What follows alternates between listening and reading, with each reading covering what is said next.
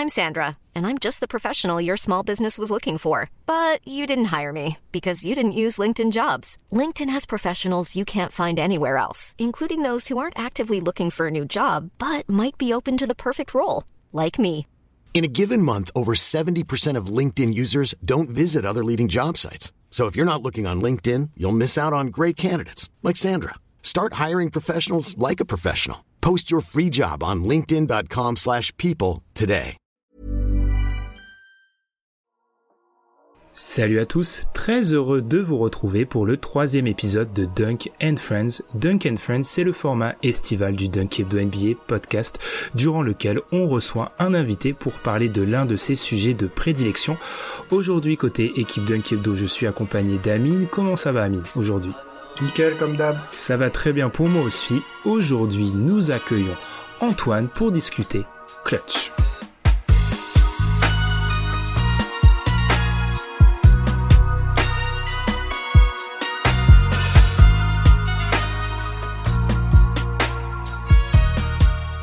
Antoine, bonjour, comment ça va? Et surtout, merci beaucoup d'avoir accepté notre invitation. Bah super content d'être là les gars, ça va super. euh, hâte de parler de, ce fameux sujet du clutch. Et, euh, voilà, on est prêt, hein. on est prêt à y aller. Alors Antoine Demag, on te retrouve sur Twitter comme d'habitude pour tous les Duncan Friends. Là, toutes les informations seront dans la description. Tu es passé par Trash Talk, on a pu lire certains de tes points tactico-tactiques sur Trash Talk justement, et on peut te suivre sur Twitter où tu nous offres de nombreux threads, ce qui est un peu le point commun de nos trois invités euh, pour l'instant, des threads tactiques sur la NBA forcément. Aujourd'hui, Antoine, on va parler clutch. Tu nous avais, encore une fois, comme on l'a expliqué durant les deux premiers épisodes, on a laissé le choix du sujet à l'invité. Tu m'avais offert plusieurs sujets. Je vais être complètement honnête, j'en ai choisi un parce que celui-ci, je le trouve fascinant. Mais pourquoi tu eu l'idée de ce sujet-là parmi tant d'autres? Ouais. Euh, bah déjà je trouve que le, clutch c'est une notion assez intéressante parce que euh, elle est assez euh, réunit tout le monde en fait, dans le sens où, n'importe qui peut vraiment comprendre ce, qu'est le clutch. Euh, mais pourtant ça semble presque impossible de le définir de façon satisfaisante quoi, dans le sens euh, plein de son terme quoi. Euh, et aussi parce que c'est pas forcément un sujet qu'on entend euh, énormément ou sur lequel il y a beaucoup de contenu euh, analytique, euh, en tout cas à portée de main, et euh, qui pourtant soulève des, problématiques que je trouve hyper intéressantes euh, justement du point de vue de notre, perspective analytique. En fait, c'est-à-dire vraiment euh, d'essayer de, décortiquer le jeu quoi. Et en plus de ça, bah voilà, cette année, il y a eu l'intronisation du, NBA Clutch Player of the Year, la nouvelle récompense individuelle qu'on attribue aux joueurs qu'on qu'on juge le plus clutch, hein, selon l'NBA. Donc euh, voilà, ça fait un, un clin d'œil supplémentaire. Donc euh, voilà, j'étais parti là-dessus, quoi. Très bien. Donc on peut voir effectivement cette et on aime bien ça chez Dunkeldo, on renvoie les gens aux épisodes sur la définition d'une superstar, au petit gros marché, un peu défricher ce genre de notion, c'est quelque chose qu'on aime toujours bien. Amine, je ne te laisse pas en plan. Est-ce que ça t'a inspiré ce sujet-là? Oui, je trouve que c'est un, sujet fascinant. Euh, tu viens de le dire, en fait, ça fait partie de ces sujets qu'on en, ces, ces- ces termes en fait. Le terme clutch, c'est un terme qu'on emploie à tort et à travers, sans savoir exactement ce que cela signifie et est-ce que ça a vraiment un sens finalement? Parce que euh, c'est assez facile en fait de se dire, il y a, il y a les, les, les poncifs qui sont assez évidents, euh, que Damian Lillard est un joueur clutch, euh, que que que encore plus poncif à un certain moment, même si on le- on l'entend plus maintenant que LeBron n'était pas clutch par exemple. Et c'est des choses qu'on qu'on peut entendre et qui n'ont pas forcément tout à fait le, le même sens que que ce qu'on pourrait croire. Et c'est pour ça que je trouve le sujet fascinant et et, et donc très intéressant. Je j'ai rien d'autre à dire. C'est parfait parce que Antoine, tu m'as amené à lire des thèses et des mémoires de, de mecs de l'université de California. Donc, euh, quand on m'amène à faire ça, euh, je je valide tout de suite le sujet. Eh ben, commençons. Mettons les pieds dans le plat. Être clutch, ça veut dire quoi selon toi, Antoine? Et je te rajoute une deuxième question, mais on est dans Duncan Friends. Tu peux prendre la parole pendant 10 minutes si tu veux. D'abord, c'est quoi pour toi être clutch? Et surtout, est-ce que tu penses que entre ta définition à toi et ce qu'on peut lire et ce qui, encore une fois, c'est difficile parce que c'est pas bien défini, ce que s'imagine peut-être le grand public, est-ce qu'il y a une différence? Euh, bah déjà, je pense que là, on rentre vraiment dans le, dans le cœur du problème parce que euh, lorsqu'on parle de clutch, on, comment dire, on focalise souvent, euh, c'est bien normal, la, la, notion aux joueurs qui sont sur le terrain. Euh, ce qui est évident parce que c'est eux qu'on juge, hein, forcément. Mais je pense que d'abord, il faudrait peut-être décentrer la notion pour l'étendre aussi aux entraîneurs euh, peut-être euh, aussi aux, commentateurs, aux, spectateurs, aux téléspectateurs, euh, pour vraiment peut-être essayer de comprendre la nature de ce que c'est. sincèrement, franchement, j'ai pas beaucoup de certitude concernant cette notion. mais s'il y a bien une chose dont je, dont je suis vraiment persuadé, c'est que ce qu'on appelle le clutch, c'est principalement un ressenti en fait. C'est-à-dire vraiment quelque chose qui est l'ordre du sentiment. Euh, de la perception de chacun qui, varie en fait en, fonction des individus. En gros, en fait, le moment où on bascule dans le clutch, le moment où en fait, euh, parce que pour le dire en français, en fait, c'est un peu la, pression du, dénouement en fait hein, qui se fait qui se fait ressentir euh, à l'échelle de, l'événement sportif. Elle n'est pas forcément la même pour tout le monde, que ce soit pour les joueurs ou les spectateurs, que ce soit encore même pour les, gens qui sont dans le stade ou qui n'y sont pas. On peut ressentir le match de façon différente. Euh, donc euh, déjà, il y a, une polarité de, perception, je pense. Et, euh, du coup, bah, lorsqu'on s'intéresse à, la définition, on va dire, analytique du clutch, je pense que c'est là que ça commence un petit peu à, à, tiquer, parce que si on regarde en fait comment sont calculés les stats de clutch sur NBA.com, ils sont calculés en fonction de deux conditions. donc déjà, il faut être dans les 5 dernières minutes du match. bon déjà, ça, paraît assez curieux dans le sens où euh, euh, pourquoi 5 Enfin voilà, il, faut, il faut couper en fait au bout d'un moment. On est obligé de, de, comment dire, de poser des conditions de, définition. Et l'autre euh, condition qui est à mon sens encore plus problématique, c'est qu'il faut un, écart qui soit inférieur ou égal à 5 en fait entre les deux équipes. C'est-à-dire que si par exemple à 4 minutes de la fin du match, avec 6 points d'écart, euh, on, se retrouve euh, à ce, score-là, la, NBA considère que on n'est plus dans le clutch. Ce qui, quand même, euh, voilà, quand on regarde, quand on arrive sur un match, on voit 6 points d'écart à 4 minutes de la fin, on a l'impression qu'on est dans le clutch. donc, déjà, moi je trouve ça un peu curieux, je trouve ça un peu bancal.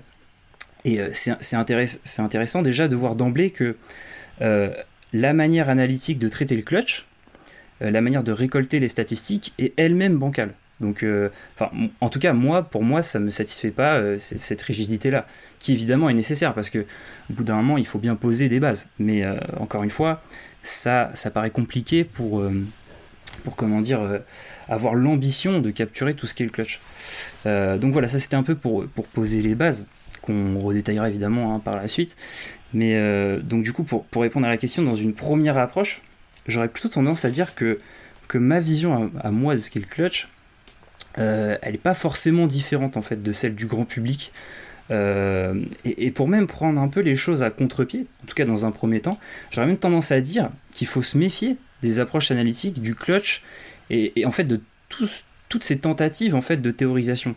Parce que euh, déjà on a des, des, forcément des, comment dire, des conditions rigides qui doivent être posées pour définir ce que c'est, et que le clutch est peut-être pas loin de l'antinomie de ça, quoi. Donc euh, euh, peut-être que, voilà, en tout cas, il faut avoir une certaine prudence euh, analytique et voilà, je pense que on peut peut-être prendre à contre-pied notre posture de, de, gens qui essayent de théoriser en fait le, jeu, quoi.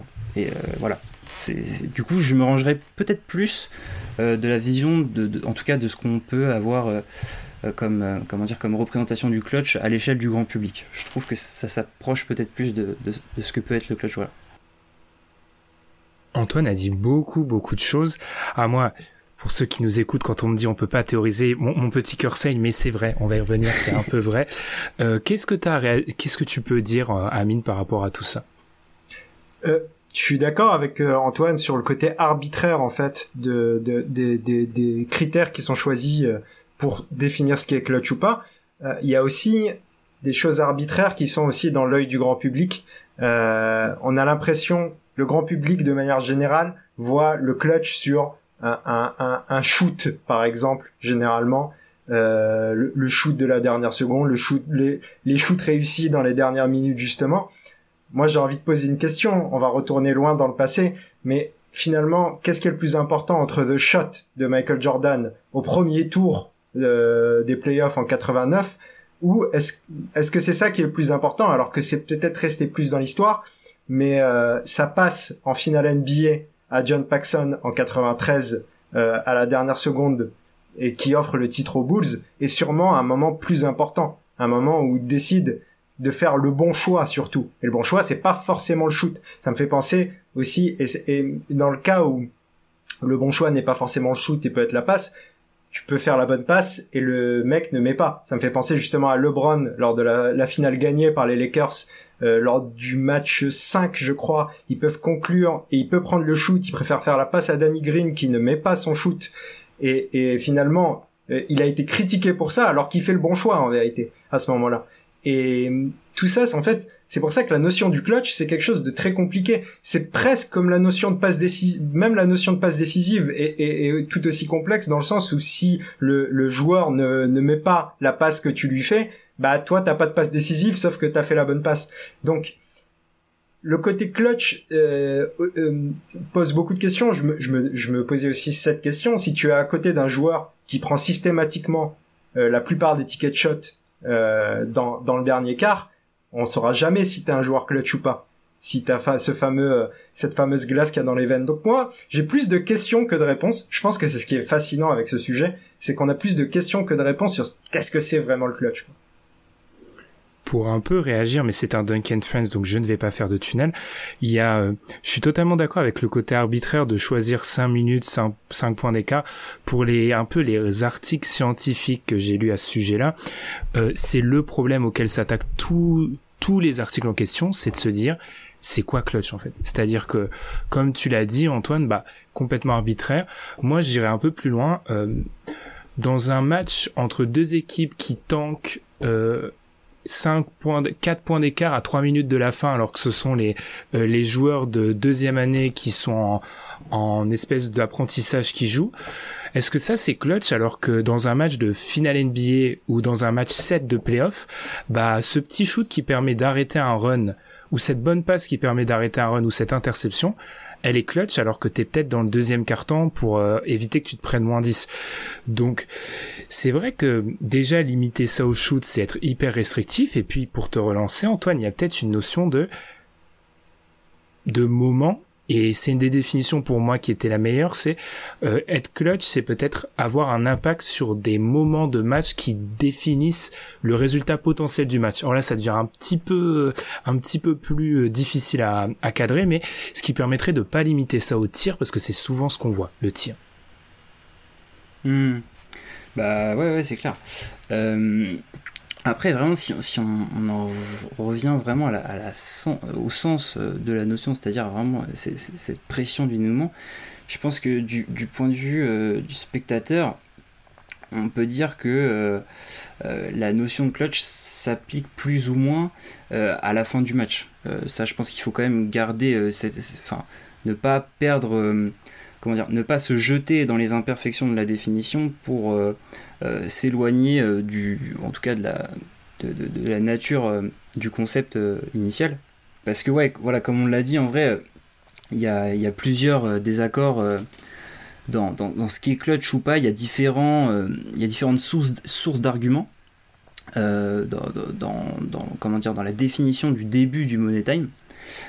combien de fois on, on, aurait pu être en désaccord, enfin on a été en désaccord quand on quand on entendait un commentateur dire que euh, ah bah voilà on rentre dans le money time sur ce tir ou alors euh, un pote à côté de nous avec qui on regarde le match euh, dit ah bah là on rentre dans le money time. Il y a, toujours cette différence de, dosage même si évidemment c'est pas un bouton on off le clutch. Comme tu l'as dit juste avant Ben c'est à l'intérieur du clutch il y a encore des nuances de tension du moment. Hein, je pense que la, barrière juste la barrière des playoffs fait, fait, bien le travail là-dessus.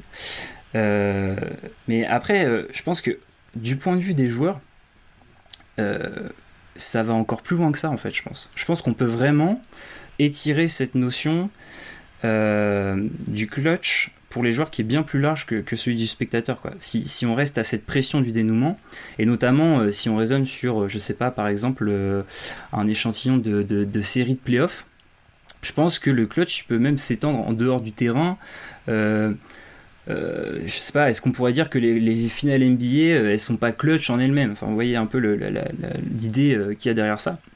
bon, peut-être qu'aller jusque-là, c'est encore une fois dénaturer le propos, mais il y a, y a, un côté en tout cas d'un point de vue analytique, hein, euh, parce que ça, voilà, ça le propos. Mais euh, moi, par exemple, j'ai euh, Draymond Green en tête des, des, finales NBA 2022, où en fait, avec tout, avec tout, comment dire, le, l'atmosphère médiatique qu'il y a autour de cette série et l'hostilité des, des, supporters bostoniens qui est quand même assez notable envers lui, c'est le cas de le dire il est vraiment, enfin, il est complètement différent quand il joue à l'extérieur, euh, à domicile, quoi. Alors qu'en soi, sportivement, euh, on peut parler euh, des ajustements tactiques ou quoi que ce soit, mais je pense que vraiment il y a, un impact qui fait que il, a un état d'esprit différent en fait. Et alors peut-être qu'on sort de la notion du clutch, mais au, moins ça, prend les mêmes mécanismes qu'il y a derrière, c'est-à-dire cette idée de ressenti, euh, d'aborder le jeu euh, euh, par en fait le, ressenti des joueurs qui est propre à eux-mêmes en fait. Et, ça, je pense que c'est, ça fait aussi partie d'un, champ qui est un peu intangible, qu'on peut pas vraiment mesurer parce que voilà, on n'est pas dans la tête des joueurs, et qui est un peu le comment dire le, trou noir de la théorie quoi qui fait qu'il y a parfois des choses insaisissables dans le basket euh, qui se quoi du coup est-ce que tu as quelque chose à dire sur ça c'est vrai que si on étire la euh, je pense que pour aller dans le dans le sens d'Antoine les euh, le, le, je sais pas le milieu du premier carton d'un match de finale NBA a plus de pression en pour les joueurs et a plus de demande plus de concentration, demande plus d'attention aux détails qu'un match de fin de saison régulière en mars où tout le monde est un peu en tongue. Donc effectivement, est-ce que être clutch, ça serait pas euh, être bon à ce moment-là aussi Je te laisse enchaîner Amine sur ce que tu veux dire. Ouais, je, je suis, moi je suis totalement d'accord. Euh, moi j'irais, j'irais, euh, j'irais tout aussi loin. j'ai l'impression que le clutch, c'est quelque part, d'une certaine manière, euh, c'est la notion de sang-froid qui rentre en compte. C'est-à-dire garder le plus possible son sang-froid. On connaît le talent de tous ces basketteurs. En vérité, les basketteurs qui sont en NBA, ils ont un talent qui est énorme, même celui qu'on trouve moins bon. Et le fait de, de plus on a ce sang-froid, plus on est capable de le produire à, à, à des, des, moments de plus en plus importants et de plus en plus difficiles. Euh, quand Giannis euh, conclut euh, les finales NBA en 2021 avec un match énorme, c'est un match clutch moi, j'ai du mal à voir ça autrement qu'un match clutch, dans le sens où il gagne ce match, en fait.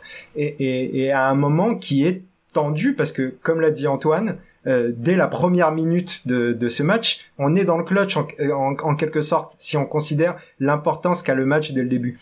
Euh, moi, je ferais même un parallèle, alors là, excusez-moi, je vais peut-être vous perdre, mais avec le football, où Zidane a créé sa légende via ce qu'on appelle le clutch dans le foot. Le clutch dans le foot, c'est moins compliqué, c'est plus les grands rendez-vous. Mais Zidane, il était présent lors des grands rendez-vous. Il marque deux buts en finale d'une Coupe du Monde 98 où il est pas très bon en vérité. Et, derrière, euh, il, remarque dans une autre finale de Coupe du Monde, il marque dans une finale de Ligue des Champions. C'était pas un grand buteur, mais il marquait dans tous les grands rendez-vous. C'est ça aussi le clutch. Du construit, c'est une manière aussi de construire sa légende à travers le clutch. On sait que dans le basket, euh, Michael Jordan par exemple, on a fait aussi une une, une de ses euh, un des des, des des critères importants de sa légende mais cette notion de sang-froid, moi je la trouve hyper intéressante. C'est-à-dire que c'est des moments où c'est plus difficile de faire ce que tu sais faire d'habitude. Et, euh, et, c'est ça que je trouve fascinant avec le, pour le coup, le clutch, ces joueurs qui gardent toujours leur sang-froid et euh, semblent ne pas être affectés. Mais comme l'a dit Antoine aussi, euh, ça peut, euh, ça peut, euh, ça peut concerner des joueurs sur le, ce qu'ils font au niveau de la défense. Euh, comme, comme il l'a dit, euh, Draymond Green est hyper clutch. Pourtant, on, parle rarement de Draymond Green comme un joueur clutch. Je te vois acquiescer, Antoine. Vas-y. Le the floor is yours, comme on dit, euh, pas du tout en France. Il y a il y aura toujours un billet en fait euh, du clutch qui est un peu euh, irréductible, on va dire au highlight, comme tu l'as dit tout à l'heure, le, tir de la dernière possession qui va se jouer, ça c'est quelque chose qu'on ne pourra pas, euh, comment dire, décentrer, mais il y a aussi ce côté où en fait le clutch c'est difficile de, je trouve en faire une comment dire un, attribut euh, intrinsèque à un joueur quoi. Euh, j'ai vraiment l'impression que c'est quelque chose qui se euh, qui se constate en fait plutôt qui se prédit ou qui on voit souvent par exemple c'est c'est un peu ces, ces, tweets qui disent qui prendra le, dernier tir entre Stephen Curry, Damien Lillard, enfin voilà tout ce, tout ce pan de joueurs clutch innombrables. mais en fait, finalement, euh, il n'y a pas de bonne réponse dans le sens où euh, ça renvoie forcément à un contexte de match, quoi. Enfin, euh, on peut pas, par des statistiques, désigner quel joueur sera le plus clutch ou pas, quoi. Parce qu'encore une fois, ça renvoie forcément au ressenti du joueur, qui ne sera pas forcément le même d'un match à, l'autre, d'une saison à une autre même. genre, je reviendrai là-dessus euh, tout à l'heure avec euh, justement D'Aaron Fox, hein, le, joueur le, plus clutch de la saison, selon la NBA. Euh, et, et, ouais, c'est quelque chose qu'on peut difficilement évaluer sur un joueur. Et, du coup, parce que là, on a quand même. Enfin, j'ai l'impression qu'il y, y, a un peu de déconstruction quand même dans ce, dans ce billet-là. Si on veut reconstruire quelque chose d'analytique derrière, je pense qu'on aurait euh, beaucoup plus de pertinence à se tourner vers euh, quelque chose de plus collectif plutôt que de centrer euh, la notion de clutch sur, sur un joueur. parce que, encore une fois, il y a, toutes ces imperfections qui règnent déjà dans la capture des statistiques, qui est aussi transposable aux équipes, bien sûr, mais qui qui, euh, qui englobe, qui efface en fait cette nuance difficile euh, à contourner de la responsabilité des joueurs, le nombre de tickets shoot euh, qu'ils ont, comme tu l'as dit tout à l'heure, Amine. Donc voilà, c'est aussi ce, je pense, peut-être cette alternative qui peut, comment dire, être favorable à partir dans la réflexion théorique et analytique autour du clutch, quoi. Pour un peu aller dans ton sens, euh, il y a beaucoup d'articles, je l'avais dit, d'articles scientifiques là-dessus. Euh, il y a un problème de base avec le clutch, c'est que si on s'arrête sur une définition, et on l'a déjà déconstruite, qui est imparfaite, de fin de match, se pose le problème de la quantité en fait. Euh, par exemple, il y a cette théorie assez connue que le shoot à trois points se stabilise autour de 750 tirs tu as pas 750 tirs dans le clutch. En fait, quelle que soit la définition que tu fasses du clutch, si tu considères les cinq dernières minutes, l'échantillon est pas assez bon. Donc on pourra en parler avec D'Aaron Fox où en fait il y a une espèce de et ça, on avait eu un gros problème avec les fans du Hit une année. Euh, le Hit dans la bulle était une équipe qui, euh, d'un point de vue clutch, était totalement euh, historique et qui était presque et qui était de manière complètement qui était une exception. En fait, certains peuvent défendre le fait qu'ils l'ont refait deux fois de suite, mais en fait, c'était une anomalie statistique ce hit-là. Et en fait, il y a un côté très difficile, à un biais de contrôle de la part des, fans qui pensent que ah non non non, en fait, c'est de l'exécution, etc. Alors qu'il y a quand même une part de chance dans ça. Et pour un peu appuyer ça, je citerai un un article de recherche scientifique qui a été fait par un par le département, le département de l'économie de l'université de Californie à Berkeley, qui montre que si tu prends les 11 saisons NBA, alors ils partent pas de la, la saison dernière, ils parlent de, de 2008-2009 à 2018-2019, tu prends 11 saisons, tu calibres le clutch dans la définition un peu admise, il y a qu'un seul joueur qui a deux saisons positives. Et alors vous ne le trouverez jamais parce que ce joueur c'est Anthony Davis, qui est pas le joueur qu'on irait voir comme clutch en fait. Donc en fait il y a pas, il y a deux choses qu'il faut je pense en tirer. Première chose, euh, les joueurs clutch c'est souvent des étiquettes qu'on vient imposer et qui restent. euh, il y a beaucoup de, moi je, suis désolé, euh, paix à son âme, mais je pense à Kobe qui en fait sur beaucoup de statistiques n'est pas, euh, quelles que soient les statistiques que tu admets, admettre n'est pas clutch dans la définition qui a globalement. Et deuxième chose, euh, il faut avoir une vision un peu plus large peut-être que les shoots parce que ça ne se limite pas à ça. Et puis il y a peut-être pas de clutch individuel. Amine, je te relance et puis ensuite Antoine, tu nous amènes où tu veux. Ah, vous avez dit beaucoup de choses avec lesquelles je suis d'accord. Euh, je reviens sur, la, chose que vous avez dit tous les deux, c'est le, problème de l'échantillon finalement. L'échantillon sur un seul joueur, sur une seule saison, il est compliqué. Et j'aimais bien ce, vers quoi Antoine voulait nous amener un petit peu, c'est que il y a un endroit où euh, la stat du clutch est intéressante et commence à d'ailleurs être de plus en plus analysée, c'est la stat collective finalement du clutch. Regardez ce que les équipes font dans le clutch, ça, ça a plus de sens, même si c'est pas non plus un échantillon de fou, parce que lors d'une saison régulière par exemple, on va pas avoir non plus tous les matchs qui vont aller dans le clutch évidemment. Euh, néanmoins, c'est une stat qui montre certaines choses, qui montre que justement euh, ça montre un peu plus justement que l'équipe fonctionne de manière collective pour pouvoir s'en sortir en fin de match. Et je pense que les ça en dit encore plus finalement sur les équipes qui perdent beaucoup de points dans le clutch. On, a, on a remarqué ces dernières années certaines équipes qui perdaient beaucoup de, de matchs à cause du clutch en, en étant devant avant. Et là, ça dit beaucoup plus de choses. Là, on a un échantillon qui est un peu plus important et un peu plus représentatif. Mais effectivement, la notion, elle est un petit peu plus du coup, la définition du clutch, elle a peut-être même plus de sens sur euh, la définition visuelle pour un joueur, parce que l'échantillon euh, simple n'est pas suffisant pour avoir une véritable définition, et surtout, pour le répéter encore une fois, c'est des les critères sont arbitraires, donc c'est ça qui, qui crée le, le la difficulté. Hmm.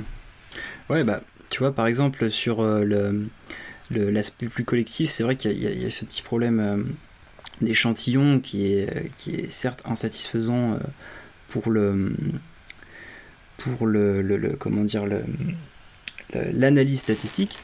Mais après il y, a, aussi cette, euh, cette stat que moi que j'aime beaucoup qui sont euh, les, expected wins qui sont en fait une, projection qu'une équipe euh, euh, une projection du nombre de victoires d'une équipe en fonction de son net rating euh, au cours de la saison, donc son différentiel d'attaque-défense.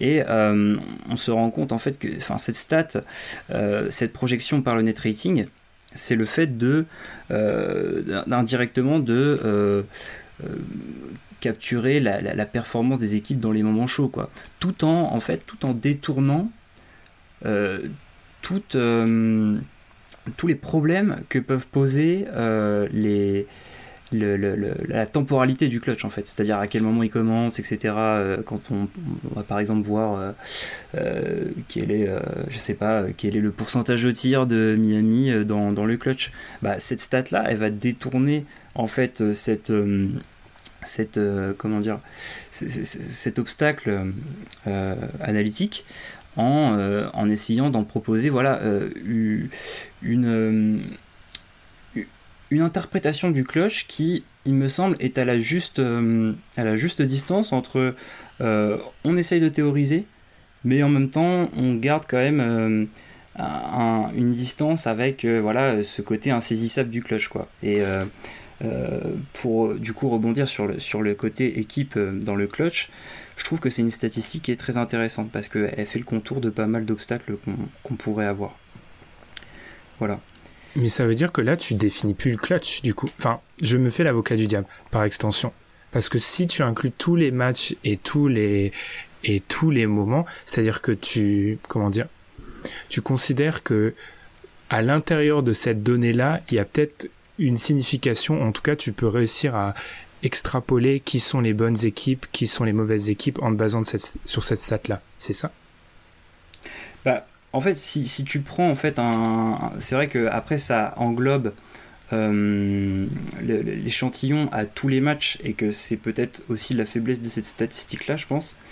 Euh, mais le, différentiel par rapport au net rating, quand tu prends le, le comment dire l'échantillon sur toutes les équipes et sur tous les matchs de la Ligue sur une saison, euh, tu as quand même ce, cet écart de victoire euh, qui peut, se, qui peut peut-être aussi se jouer dans le clutch, tu vois, pour euh, peut-être faire ce différentiel en fait entre le, bilan attendu et, le, et, le bilan en fait réel.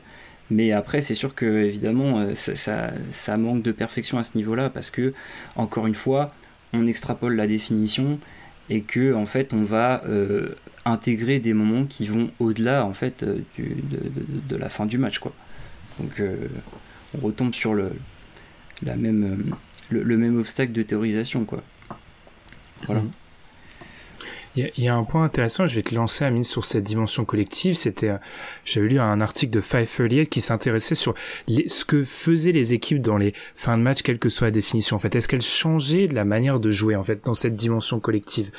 Et en fait, on voyait et c'était très intéressant. Alors c'était un peu du cas par cas de joueurs, mais on a l'impression que c'était vraiment un moment où euh, on venait mettre en lumière certaines limites ou en tout cas euh, c'était c'était une période très révélatrice. Par exemple, ça a montré, alors c'était sur la saison dernière, 2021-2022, que les deux joueurs, les deux individus qui jouaient le plus de pick and roll, qui avaient une plus grande augmentation de pick and roll dans le clutch, c'était Trey Young et Darius Garland, qui sont deux joueurs que tu peux dire qui ont des problèmes pour euh, créer qui dans des moments serrés où les défenses sont peut-être un peu plus euh, acharnées pourraient avoir des problèmes pour créer de l'espace du vu de vu de leur taille etc et en fait la conclusion de, cet article là c'était que bah, les meilleures équipes de l'époque c'était celles qui changeaient rien. C'était celles qui avaient plus ou moins entre le clutch, quelle que soit la définition et le, le reste du match, qui jouaient de la même manière. Est-ce que c'est ça, du coup, être clutch, c'est ne rien changer? Je pense que tout dépend aussi de la construction de ton équipe et de comment tu joues habituellement. C'est-à-dire qu'il y a des choses qui sont plus difficiles à reproduire euh, en fin de match quand euh, justement on va reparler de Yanis. Euh, quand ton meilleur joueur est celui sur qui repose la plupart de tes attaques habituellement et Yanis, dans le clutch c'est un peu plus compliqué euh, étant donné que les, les défenses sont resserrées et que l'arme du pull-up a une importance encore plus capitale dans ces moments-là. C'est pour ça, par exemple, que euh, les Bucks ont eu besoin d'un énorme Chris Middleton euh, qui, qui avait cette arme du pull-up pour euh, pour les, moments les moments clutch, ce qui ne fait pas de, de Yanis un, un, un moins bon joueur, mais tu dois t'adapter en fonction. C'est là justement où je pense que le clutch est vraiment le moment où la présence de plusieurs joueurs ayant l'arme du pull-up, l'arme et l'arme du shoot de manière générale est très importante et encore plus que d'habitude. Tu es obligé d'espacer au plus le terrain et de trouver une solution rapide généralement. Euh, c'est comme ça que ça, ça, ça, ça fonctionne. Et du coup, moi j'ai tendance à penser que oui, tu ne changes rien si tu as les armes pour ne rien changer. Pour répondre à ta question. C'est ça. Antoine, je te laisse bah, enchaîner. Ça parce que... Ouais, c'est ça, parce que aussi, euh, quand on, du coup, quand on passe vraiment euh, dans le côté analyse de ce qui se passe sur le terrain, euh, au-delà des, des, statistiques, donc du coup, les consignes en fait, c'est vrai que la construction du, du, du, roster va désigner ce que tu vas faire, quoi. Parce que tu prends par exemple une équipe comme, comme, comme Chicago, qui est une équipe bah, voilà, qui est vraiment basé sur du shotmaking avec euh, Zach, Lavine et, et Demar DeRozan pour euh, faire un peu ton, ton fond de commerce en attaque, euh, tu vas déjà avoir ce schéma de jeu qui va être très centré sur des joueurs qui vont pull up à mi-distance. Et d'ailleurs, bah voilà, je pense que Demar DeRozan, un peu moins cette année, mais l'année dernière, il, était dans pas mal de, de, de, comment dire, de. Le stade du clutch Ouais, de highlight quoi. Enfin, il a, il a mis pas mal de buzzer. Euh, il a même fait, il me semble, un, back-to-back buzzer beater l'année dernière. Hmm. Euh, en back-to-back. c'est, je pense que c'est jamais arrivé dans, dans l'histoire. Mais, euh, mais voilà, il y a, y a, ce côté qui, qui fait que parfois, en fait, t'as, t'as pas le choix quoi. Enfin, tu peux pas, tu peux pas forcément avoir un, un, joueur qui est capable de de, changer le jeu et prendre aussi, euh, pour aller dans l'autre sens, son jeu à, le jeu à son compte. quoi. Euh, toutes ces équipes n'ont pas forcément ça. Et, euh, et du coup, bah, la, la, la, comment dire, le, ton plan dans le, dans le clutch time aussi va, forcément dépendre de l'équipe qui est en face de toi. Mais tu t'en réfères toujours à, à, aux joueurs que tu as avec toi et surtout aussi au contexte du match, quoi. Parce que, encore une fois, il y a eu des. Il y a eu euh, tout un carton qui s'est écoulé, voire même euh, on peut étendre l'échantillon au match. Mais voilà, c'est. C'est. c'est quelque chose qui se fait aussi beaucoup au ressenti, quoi. Dans, le sens où, euh, en fonction de ce qui s'est passé, l'adversaire qui, que tu joues, tu vas adapter un plan de jeu différent de ce que tu avais prévu à la base aussi, quoi. Donc, on est encore beaucoup dans, dans, dans, dans l'imprévisible, en fait. En tout cas, quand on veut faire l'effort du cas par cas, quoi. dézoomer aux généralités, évidemment, c'est complexe et parfois même euh, contradictoire avec euh, bah, euh, le, versant tactique du jeu, en fait, tout simplement, l'observation, quoi, l'ajustement. Donc voilà. À, quel point tu penses qu'il y a une adaptation? Parce qu'on sait que face aux mise en difficulté les sportifs, mais en fait mise en difficulté n'importe quel être humain, ça c'est on est vraiment sur un poncif de très haut niveau, euh, en difficulté retourne sur ses bases en fait. Donc à quel point tu penses qu'il y a une adaptation? Parce que je sais pas euh, si on prend si on prend des équipes historiques, euh, des équipes basées sur l'ISO ont tendance peut-être à statistiquement en tout cas à, à plus encore plus appuyer sur de l'ISO en fin de match parce que c'est leur fond de commerce. Donc à quel point tu penses qu'il y a de l'adaptation, il n'y a pas de comment dire il n'y a pas de, de manière simple de jouer, en tout cas, de continuation et aussi d'exagération par, par rapport à ce qui est fait de manière habituelle. Hmm. Bah, ouais, je, suis d'accord avec toi. Bah, je pense déjà que quand tu vas jouer sur euh, du coup des, des, schémas qui sont plus portés sur l'isolation, donc euh, les responsabilités qui vont être moins réparties, euh, il y a un côté rassurant parce que tu as tu as euh, cette, certitude, qui est encore une fois théorique, de donner la balle à euh, ton, euh, ton meilleur joueur, en fait, tout simplement. Et, et forcément, bah, sortir, on va dire, innover, ou en tout cas prendre des initiatives dans des moments en sortant des, comment dire, des schémas standards qu'on peut avoir, je pense que déjà aussi pour un coach, bah, c'est une énorme prise de risque que ce soit euh, en, euh, parce qu'il y a aussi ça derrière il y a des il y a, il y a des égos il y a des il y a des postes qui sont plus ou moins euh, on va dire de, en, en, danger. Et, et, je pense que c'est alors évidemment c'est le propre c'est le propre d'un coach dans le sens où c'est son métier mais il y a aussi le fait de il y, a, il, y a, un côté rassurant de bah voilà de, de, de continuer à faire ce qu'on fait en fait et de ne pas euh, faire quelque chose qui sort de nulle part par, par la peur de l'échec aussi en fait. Et il euh, y, a, je pense aussi ce, cette tendance-là qui peut aller dans ce sens de, de cette stat que, que, tu disais juste avant. Amine, si tu as un truc à dire. Moi, je pensais juste à un truc, c'est qu'on a parlé des joueurs, on a parlé des équipes, mais effectivement, un, coach peut également être clutch. Et on a encore la définition euh, on a encore eu la, la démonstration pardon euh, pendant ces playoffs dans le sens inverse un peu que il faut prendre les temps morts au bon moment c'est extrêmement clutch et certains ne l'ont pas fait.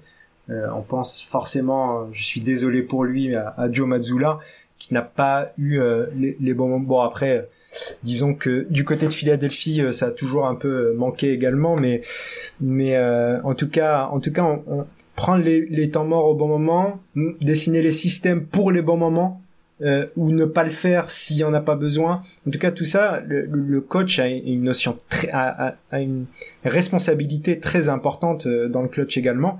Et euh, il faut, je pense que, je pense que ça fait partie des choses intéressantes dont on ne parle pas finalement. On dit jamais qu'un coach est clutch. Alors qu'on est là aussi sur la prise de décision ultra rapide qui a fait défaut à Mazzula. On peut euh, Budenholzer a aussi été critiqué par rapport à ça. Et je pense que son lim...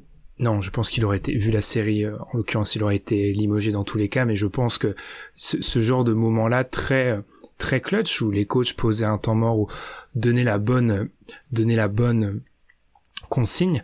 Après, on peut se dire, je sais pas ce que t'en penses, Antoine, mais que les coachs sont si limités dans leur pouvoir d'action à ce moment-là, parce que bah là où ils peuvent poser temps mort, les consignes, les joueurs peuvent être amenés à pas les respecter. Là où les même les joueurs peuvent être limités entre eux, parce que euh, le système est peut-être appelé pour toi ou dans ce moment-là, t'es peut-être amené à avoir la balle, mais euh, ton franchise player, en tout cas le porteur de balle sur l'action en question, ne fait pas la passe. Ce qui fait que peut-être toi, tu avais cette possibilité d'avoir cette action positive et qui n'est pas mise en avant parce que c'est un choix, en fait, le maillon de la chaîne, la, d'où l'importance d'avoir et d'où, je pense, je dis beaucoup de choses, d'où l'importance qu'on met et le la focale que l'on met sur les porteurs de balle à ce moment-là, parce que eux déterminent non seulement leur destin personnel, mais le destin des autres sur ces périodes-là. Ouais, bah c'est clair. Et puis moi quand tu me dis ça, euh, alors, je, suis désolé, hein, euh, Amine, de, remuer le, couteau dans la plaie, hein, mais euh, franchement, je pense aux Sixers contre, contre les, les, Celtics, quoi. Euh, surtout dans, le, dans, le, dans la fin de série. Euh. bon, alors, il y a, y a, forcément il y a, le, y a le coup de chaud de Jason Tatum, je crois que c'est dans. Euh, c'est allé en 7, non, je crois. Donc c'était dans le match. Game 6. Ouais, c'est ça, dans le match 6, dans le, dans, bah, justement dans le Money Time, là, pour le coup, où il prend un jeu complètement à son compte, en fait, et euh, et, et, de l'autre côté du terrain, en attaque, il n'y a, pas vraiment de, fond de jeu si on, décortique vraiment possession par possession. Quoi. Et alors, c'est là qui est, euh, qui. Bon, alors après, euh, peut-être que le problème est, est, plus profond, certainement, mais si. À, quel point, en fait, James Harden. il y a toujours ce côté où. À qui jeter la pierre quoi. Parce que voilà il y a, le coach forcément.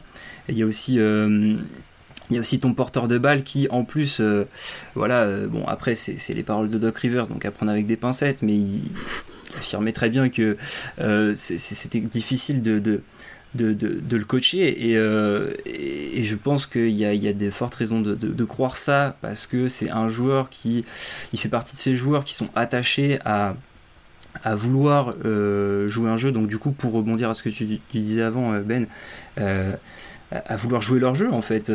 enfin, quand on, quand on pense à James Harden Rockets, ce, genre de choses, ou, ou Carmelo qui a eu du mal à, enterrer son, son, rôle de go-to-guy au, cours de sa carrière, c'est des, des, des, des, combats d'ego qui viennent à un moment peut-être brouiller euh, ces, possessions qui sont euh, d'une importance capitale et sur lesquelles on va mettre vraiment le focal quoi.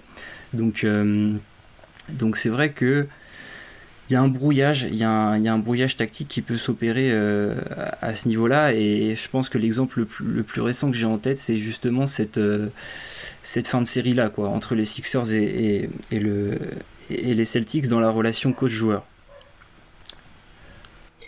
Ouais, je suis pas, je suis pas tout à fait d'accord, surtout de mettre plus la faute sur James Harden. Je pense que Harden a d'autres défauts que le fait d'avoir pris euh, les choses en main avec un Doc Rivers qui quand même, moi je pense que le problème il est plus là dans le sens où tu as en saison régulière un plan A qui s'appelle euh, Joel Embiid et un plan B qui s'appelle James Harden et tu n'as pas plus ou moins pas d'autres plans à part euh, Tyrese Maxi, Tobias, Tobias Assaris, mais tes, tes plans en fait c'est des joueurs qui prennent les choses en main.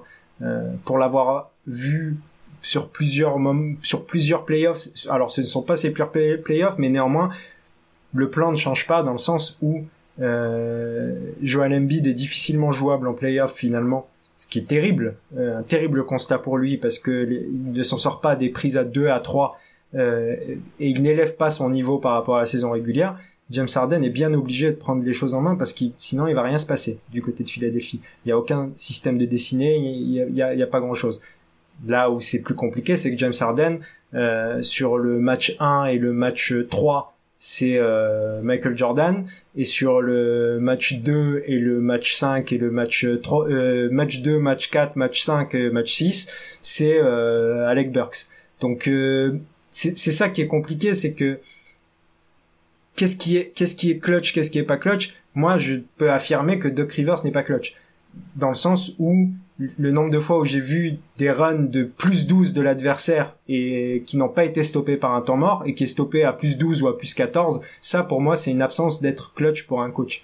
Bon, après c'est un, un, je, je, je je, j'élargis un petit peu au, au, au, sujet Sixers parce que tu parlais de ça et que je connais un peu le sujet pour le coup, mais je, je, pour moi, un, un, coach doit savoir parfois ne pas prendre le temps mort, parce que des fois c'est une bêtise aussi, certains temps morts qui sont pris, mais prendre les temps morts au bon moment. Je trouve que c'est quelque chose qu'on a vu beaucoup finalement, parce que là on parle de on parle de Rivers, on, on a parlé de Mazzula, on a parlé de Budenholzer. Budenholzer, c'est un coach incroyable, mais il a des petits défauts comme ça qui fait que euh, si ça s'est mal terminé, c'est pas pour rien. C'est-à-dire que ne pas prendre des temps morts au bon moment, euh, rester dans ses rotations un petit peu prédéfinies de saison régulière, c'est des choses qui avoir avoir euh, pour un coach euh, en, en playoff être clutch, c'est savoir réagir finalement réagir et surtout dans les derniers moments. Et je trouve que là, on est face à des coachs qui sont plus dans l'action que dans la réaction. Et on a vu les exemples inverses avec des, des la, la crème, le Gotha des coachs avec un, un Spolstra par exemple, euh, qui, qui lui est toujours dans la réaction. Ouais, non, mais de toute façon, euh, loin de moi l'idée de, défendre Doc Rivers. Hein, de toute façon, tu, tu, prêches un converti. Hein. mais euh, non, mais surtout en plus dans le match 6 où c'est vraiment, y a euh, quand Tatum, quand prend feu, euh, vraiment, il y a, c'est le néant de l'autre côté du terrain, quoi. Donc euh, c'est, c'est, je, je peux que aller dans ton sens. Après, voilà. Je, Mais du coup, ah, vas-y Antoine, Ouais. vas-y, vas-y. non, non, non, non, t'inquiète, euh, j'avais rien. Est-ce qu'on croit du coup à la, à la théorie inverse? Parce que justement dans le papier que je citais, il y avait, euh, c'était intéressant de voir que en réalité il y a beaucoup plus de, de points négatifs que de points positifs en fait, des, des surperformances sur des moments clés. Euh, qui sont attendus en fait et qui sont un petit peu vénérés et portés au nu, c'est rare. Mais par contre, de la sous-performance, ça arrive. Euh, du coup, est-ce qu'on croit à cette, euh, à l'inverse, du coup, à la négative, à la, au négatif des, dans le papier, c'est appelé choker. Je pense qu'on va, on va garder ce terme-là parce que c'est un peu, je pense que les gens le voient. Est-ce qu'on croit à ça, du coup, les gars? Si on, si on enlève cette théorie comme quoi il y a des mecs clutch par essence qui ont le fameux clutch gene et qui ont cette capacité surhumaine et qu'on on sous-entend qu'il y a une question d'environnement, est-ce qu'il y aurait à l'inverse des joueurs qui ont bah, le, le, le négatif, qui d'un côté sont plus euh, perméables à la pression, qui sont plus perméables à des fins de match serrées, etc. Je te lance sur ce sujet-là, Antoine, tu pars où, tu veux. Ouais. Bah, euh, je pense que si on, rattache euh, toujours le clutch à cette notion de ressenti, comme, comme j'ai dit un peu avant, il n'y a, y a pas vraiment de, de qualité intrinsèque à être clutch ou pas, parce que ça, ça renvoie un ressenti pour moi. Euh, à l'inverse, euh, c'est- pas forcément le même mécanisme parce que euh, il y a quand même des il y a quand même des standards euh, de alors après est-ce que la, la question de se dire aussi euh, quel est euh, on a tendance un peu à, comment dire à, sous-coter le, niveau euh, des joueurs NBA les plus faibles Euh, mais il y a, quand même cette notion d'enjeu qui revient et qui, je pense, n'a pas grand-chose à voir avec le niveau du joueur, en fait, d'un point de vue basket, dans, la, gestion de, la pression de l'enjeu, en fait. Évidemment, il y a des, statuts, des égaux, euh, des, salaires qui sont corrélés à cette gestion-là. Mais je pense pas, encore une fois, qu'on peut... euh, euh, qu'on peut euh, évaluer euh, le, niveau euh, d'un joueur, en tout, cas de façon a priori, c'est-à-dire euh, dans un match, euh, je vais donner euh, la balle à lui, euh, je peux être sûr qu'il va me... Alors évidemment après il y a, des attributs, euh, voilà, si je vais pas donner la balle à trois points à quelqu'un qui ne sait pas shooter, il y a, évidemment le, comment dire, le profil sportif qui rentre en compte. Mais euh, il y a aussi ce, ce, côté, je pense, qui est assez insaisissable, en tout cas pour nous, et qu'il est même aussi peut-être même pour le coaching staff, les gens qui sont plus proches du joueur, pour ce genre de moment-là. Euh, il y a vraiment une part de mystère, à mon sens, qui, qui demeure et qui est peut-être même encore plus... peut-être moins forte que le clutch, parce que c'est... Il y a, y a quand même... euh, des sortes d'exploits qui, à mon sens, requièrent quand même euh, un sang-froid qui euh, est plus rare, parce que c'est plus simple en fait de louper un tir que de le mettre. Amine, si t'as un truc à dire. Moi, je dirais plus que t'as parlé de responsabilité.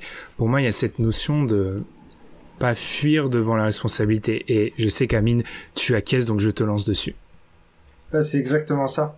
C'est euh, moi j'ai je dans la notion de, de clutch, même si c'est antinomique par un peu par rapport à la à, à, ce que ça définit. Euh, on va souvent qualifier de choker le mec qui a pris ses responsabilités, qui a shooté et qui a raté. Mais moi, je suis beaucoup plus. On va reparler d'un joueur dont on a déjà parlé. mais combien de fois j'ai vu James Harden se cacher dans les fins de match? Et, et je parle pas spécialement à Philadelphie. C'était bien avant, pour le coup, au moment où il était encore plus fort qu'il n'est actuellement. Il fait partie de ces joueurs où disparaissent un petit peu, prendre pas forcément les responsabilités. Ça, pour moi, c'est plus problématique que de, de, de, prendre ses responsabilités comme on les prend d'habitude et de rater. C'est, c'est, j'ai envie de dire, c'est normal de rater de temps en temps. Donc, euh, j'aime pas trop l'attribut de Joker. Je, je, je trouve que le Joker définit justement celui qui tente et qui rate plutôt.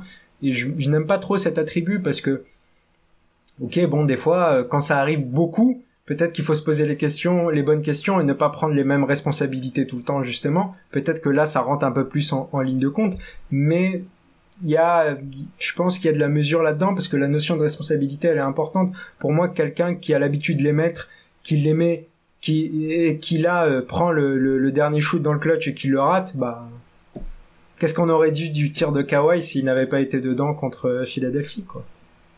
Mm, c'est ça, il y a, peut-être une trop une grande obsession sur le résultat et pas assez sur le processus, ce qui fait que par exemple toutes les statistiques qui montrent ah, euh, un tel il est à 2 sur 12 dans les shoots à 30 secondes de la fin, oui mais il les prend en fait.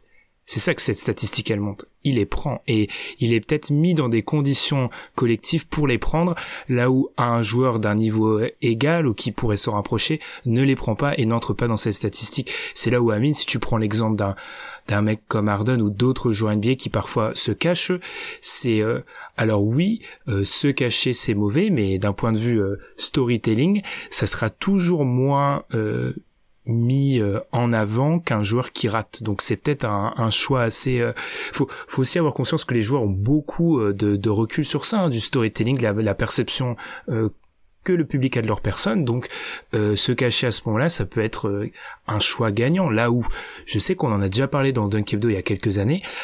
Russell Westbrook est un joueur extrêmement critiquable sur beaucoup de choses. Russell Westbrook ne se cachera jamais en fait dans une fin de match, lui, typiquement. Même si les décisions de match seront parfois mauvaise, il prendra les tirs.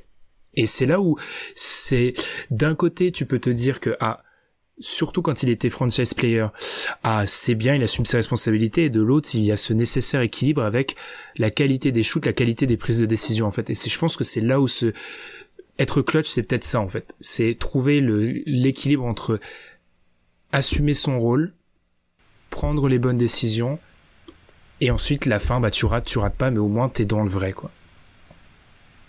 Oui, oui, et puis surtout, euh, là, du coup, euh, je, suis complètement d'accord avec ce que vous avez dit sur la, notion de responsabilité juste avant, mais on en revient aussi à cette, euh, à cette, cette prise d'initiative. Je parle surtout pour les, les, joueurs qui seraient moins mis en avant dans les systèmes, de faire une entorse, bah, en fait, au schéma.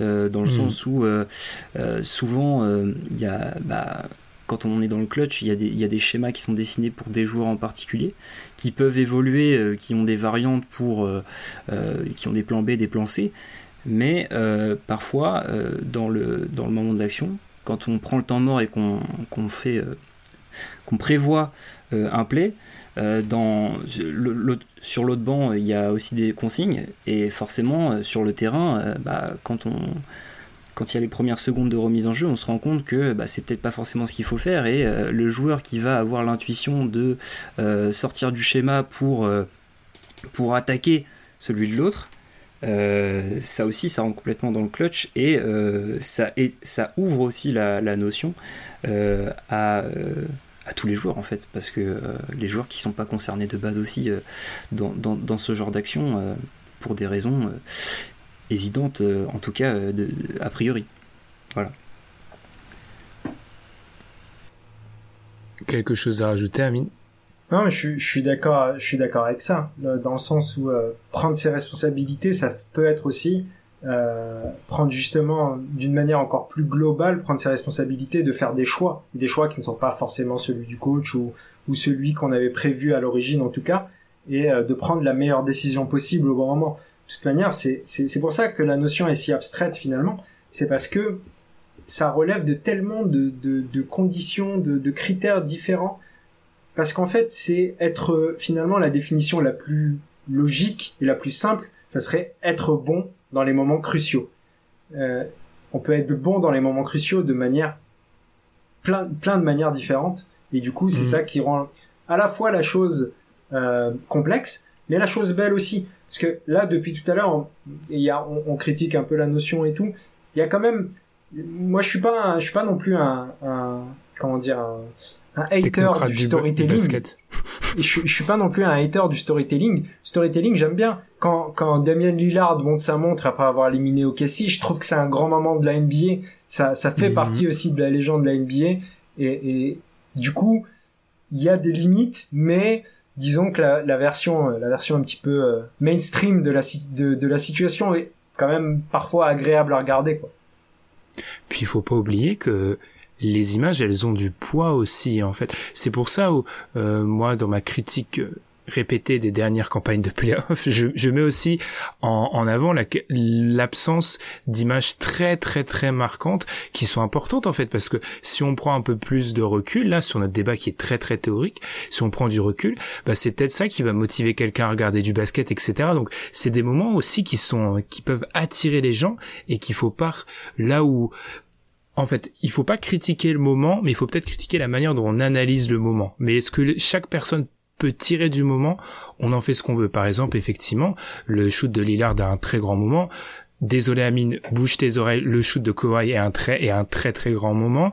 Euh, par exemple, tu vois, dans cette notion de clutch où on met toujours en avant le tir, c'est peut-être une des actions pour lesquelles il y a le plus de remise en question. Mais le contre de LeBron James en contre-attaque contre André Godala, est-ce qu'il n'est pas limite plus clutch que le tir de Kyrie Irving, le pull-up quelques secondes après, tu vois Il y a cette notion-là où le shoot est, et le shoot, pas n'importe quel type de shoot, le shoot à trois points euh, en pull-up est, est vénéré, parce que je- euh, quand c'est des mecs qui terminent sur un dunk ou qui terminent sur euh, une pénétration, c'est un peu moins vu, à part si c'est un lay-up euh, totalement déséquilibré. Donc, bah, il y a tout ça qui fait un peu que le clutch, c'est, je te rejoins Amine, c'est difficile à quantifier, c'est difficile à comprendre, c'est difficile à définir, mais c'est essentiel parce que c'est un petit peu, euh, c'est les moments d'excitation du basket aussi. Ouais, c'est clair. Et puis, euh, bah, de toute façon, le, le- ça reste pour moi vraiment une, une notion qui est euh, euh, propre euh, au storytelling de base, hein, de toute façon. Et je pense que euh, c'est. on gagnerait plus à. Enfin, je pense qu'il faut pas trop non plus. euh, en tout cas, c'est ma posture de d'être très euh, d'avoir une, certaine euh, humilité euh, théorique envers cette, notion là qu'on peut discuter de plein de façons différentes mais les conclusions en tout cas purement analytiques c'est à dire qu'est-ce qu'on en retire on en retient de tout ça resteront maigres quoi qu'il arrive parce que comme tu l'as dit Amine juste avant c'est quelque chose qui est propre à l'instant présent et qui euh, et qui s'évapore aussi vite euh, qui, euh, qui- qui n'est arrivé en fait. hein. Euh, moi, je, crois, vraiment ça. Et, et, et du coup, il y a ce côté où, bah, évidemment que c'est c'est- des choses qu'il faut prendre avec un- une certaine distance. Quoi. Il faut respecter la distance d'analyse du clutch. Et en même temps, ne pas... euh, cette distance ne doit pas non plus être un prétexte pour taper dessus parce que, comme tu l'as dit euh, juste avant, euh, voilà, c'est ce qui fait aussi pourquoi bah, on aime la NBA tout simplement. hein. Moi, si, je veux faire aimer la NBA à un pote, je mets, devant des top 10 de, tir clutch en, lui, disant de regarder le score et, c'est comme ça que on franchit la, première porte. Donc après, il y a, des notions de nuances à apporter à tout ça évidemment, mais ça reste quand même euh, une des choses euh, les plus belles du basket, quoi. Donc, euh, évidemment que qu'il faut pas perdre ça de vue non plus, quoi. C'est là où je pense que nous, on veut en venir, c'est que faut peut-être pas euh, attribuer des étiquettes clutch choker, etc. Alors qu'en réalité, ça s'inscrit dans un environnement, ça s'inscrit dans un match, dans une série, dans une saison, etc. Euh, très important et où tu peux être clutch à un moment dans ta vie quelles que soient les définitions, et où tu peux euh, après être plus en difficulté compte tenu de l'opposition, compte tenu de ta saison, comme je viens de le dire, ou compte tenu de ton, ton avancement dans la ligue, euh, sur des mêmes possessions euh, que tu les effectues à 25, 30 ou 35 ans, t'as pas les mêmes réponses. T'as peut-être, t'es peut-être clutch d'une autre manière, t'es peut-être clutch dans le placement, t'es peut-être clutch dans la dernière passe que tu as, tu feras à 35 que t'as pas fait à 25 parce que t'as voulu prendre un, un pull-up absolument euh, honteux. Donc il y a toutes ces évolutions là sur un joueur, alors que on est d'accord pour dire que quand un joueur a, on lui appose l'étiquette clutch, c'est terminé. Hein. Soit il l'a, soit il l'a plus. Hein. Je veux dire, c'est fini pour toute sa carrière. Mmh. Amine, est-ce que tu as quelque chose à dire avant que je donne le mot de la fin à Antoine? Moi, j'avais juste un petit... Euh, je trouve qu'une des meilleures façons d'analyser un peu ce côté... Euh, pour pas dire clutch, justement, parce que c'est ce côté sans-froid dans les moments cruciaux, je trouve que la différence de pourcentage de, au lancer franc dans ces moments-là euh, est un bon indicateur, justement. Parce que c'est dans ces moments-là que c'est l'un des tirs les plus faciles à mettre et euh, il y en a dont les pourcentages chutent dans ces moments-là et du coup d'autres ou d'autres qui euh, justement les mettent peut-être même des fois plus que dans les moments euh, les moments que, que d'habitude en fait et je trouve que le lancer franc est un, indicateur très bon pour le clutch et très intéressant pour savoir qui garde son sang-froid dans les moments difficiles finalement. C'est intéressant parce que justement dans l'étude statistique que j'avais citée, il étudiait le tir à trois points, le, le deux points normal et le lancer franc. Et le lancer franc était le tir dans lequel, quand il faisait ces deux catégorisations clutch, choker, c'est celle où il y avait le plus de choker entre guillemets. C'est-à-dire que c'est un exercice, je pense que là, là on atteint les limites euh, de l'analyse statistique, mais c'est aussi parce que c'est un rendez-vous soi-même face au panier avec le ballon. Et là, c'est euh, là c'est peut-être, on parle d'environnement extérieur, c'est peut-être là où, alors si il y a la salle peut-être, il y a l'état de fatigue, il y a des choses, mais en soi, c'est un shoot de répétition. Tous les basketteurs professionnels te disent que le lancer franc, c'est une espèce de routine. Et c'est là où peut-être l'aspect psychologique qui est pas palpable est le plus présent sur un, sur un joueur de basket, c'est vrai. Antoine, c'est Duncan Friends. Tu as le mot de la fin. Vas-y. bah ouais, c'est vrai que pour, pour rebondir euh, ce que, ce que sur disiez euh, sur les, sur les lancers francs, euh, moi j'avais noté deux trois trucs là-dessus, mais c'est vrai que bah, c'est quand même un alors peut-être par analogie, mais euh, c'est un, exercice révélateur pour euh, euh, jauger cette pression, pas encore une fois pas pour mettre des étiquettes, mais c'est vrai que voilà, c'est un tir qui est absolument révélateur. moi, par exemple, j'avais deux petites, j'avais deux trois pages ouvertes là sur NBA.com pour justement, j'étais allé voir les statistiques de clutch, bien qu'elles soient un peu imparfaites sur la saison il est vrai que euh, Fox est le joueur le plus clutch dans le sens où il a le plus gros volume de responsabilité euh, sur, euh, sur la saison 2022-23 dans euh, le clutch selon la NBA. Il a 42,8% d'usage, ce qui est vraiment énorme. il est premier derrière pas mal de joueurs. Et, et, en fait, il a un pourcentage au tir qui est pas mal, puisque en fait on se rend compte que, euh, alors j'ai fait 2-3 filtres, 30% hein, euh, d'usage est euh, supérieur à 100 minutes dans le clutch, il est deuxième en termes de pourcentage au tir, donc à 47,4% dans le clutch, ce qui est aussi énorme, et donc Bradley Bill est, premier avec 54,8%. Et en fait, quand on va voir justement donc le, le true shooting qui prend en compte du coup l'efficacité globale au lancer franc, euh, Fox chute à la euh, attendez, je calcule, on dirait à la huitième place du coup. Donc il y a un écart qui se fait euh, qui est notable. Euh, si on rajoute ce, cette, efficacité au tir là quoi. Donc c'est vrai que le lancer franc prend un impact assez important qu'on ne mesure peut-être pas forcément assez. alors je sais pas à quel point pondérer ça, mais c'est aussi pour dire que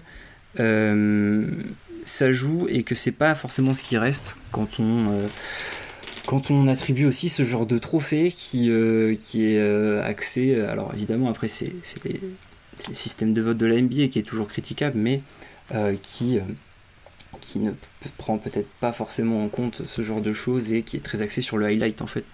Voilà. Donc c'était mon ma digression de la fin, voilà. Eh ben, pas de problème, Antoine. C'était très très bien effectivement. Donc le, trophée du joueur clutch comprendrez bien que pas de pas de haine envers D'Aaron Fox, mais euh, est-ce que c'est le joueur le plus clutch de la ligue? Non. Qui est le joueur le plus clutch de la ligue? On ne sait pas. Ça n'existe probablement pas. Et eh bien du coup, merci Antoine. Antoine, on l'a dit, tu es passé par Trash Talk. On te retrouve sur Twitter. Tout est dans la description. Antoine de Mag. On a eu trois invités pour l'instant pas d'arrêt cardiaque pendant l'émission, donc je pense qu'on ne mange pas. C'est une bonne, c'est une bonne conclusion. Les gens n'ont pas peur. Voilà, on est gentil, on s'est accueilli. En tout cas, je l'espère. On te retrouve partout, Antoine. On va mettre tous les liens dans la description. J'espère que tu as passé un bon moment à se triturer la tête, quand même, soyons honnêtes, parce que là, c'était très, très, très théorique. Plus nos podcasts avancent de Duncan Friends, plus ils sont théoriques.